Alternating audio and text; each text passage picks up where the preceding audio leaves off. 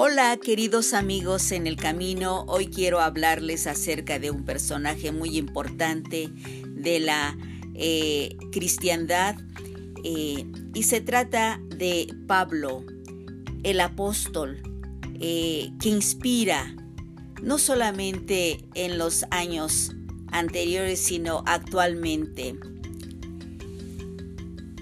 El Señor Jesucristo no solamente comisionó a Pablo para evangelizar a las naciones, sino que también trazó una descripción de su trabajo, le dijo que cuando entrara a un grupo humano determinado, hallaría a las personas bajo terrible poder, el poder de Satanás.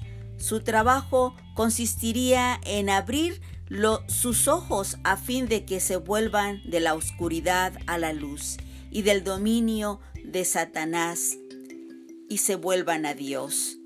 En el capítulo de Hechos 26, 18 lo describe. No era una gran tarea, realmente no era una tarea pequeña. Eh, Satanás es nada menos que el Dios de este siglo. Segunda de Corintios 4:4 y el príncipe de la potestad del aire Efesios 2:2. Las naciones a las cuales Pablo tenía que llevar el mensaje estaban bajo el poder de Satanás y así habían estado por milenios. Satanás estaba plenamente determinado a retener a estas naciones bajo su dominio y no estaba dispuesto a permitir que ninguna se le escapara sin un enfrentamiento con él. Esa lucha sería lo que ahora llamamos la guerra espiritual. Por la época en que Pablo escribió a los colosenses, a los efesios, unos 30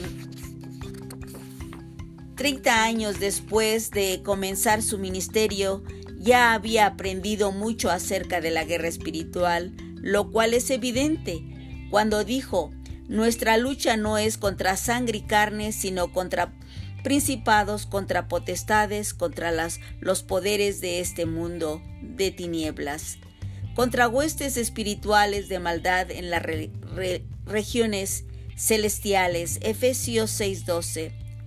Pablo también escribió, porque las armas de nuestra contienda no son carnales, sino poderosas en Dios para la destrucción de fortalezas. Segunda de Corintios 10:4. Y entonces estamos viendo que también el erudito Clinton Arnold examina todas estas armas mencionadas en los escritos del el apóstol Pablo y concluye, si Pablo resumiera la mejor manera de tener acceso al poder de Dios para llevar a cabo esta guerra espiritual triunfante, él no vacilaría en afirmar que es mediante la oración. Pablo no tenía opción alguna en cuanto a emprender o no una guerra espiritual como parte de su ministerio apostólico a las naciones. Como dice, eh, como él mismo escribe a los colosenses, Jesús en la cruz derramó, desarmó a los poderes y autoridades e hizo de ellos un espectáculo público triunfando sobre ellos. Colosenses 2.15. Como resultado, muchas personas fueron en verdad eh, arrebatadas del poder de Satanás y llevadas a Dios bajo el ministerio de Pablo. Desde ese entonces, multitudes han salido de las tinieblas a la luz mediante la propagación del Evangelio en, este, en los siglos subsiguientes. Y hoy en nuestra época hemos visto la maravillosa obra del Evangelio. Cómo es que miles, millones de personas han sido rescatadas de las tinieblas a la luz admirable de Cristo.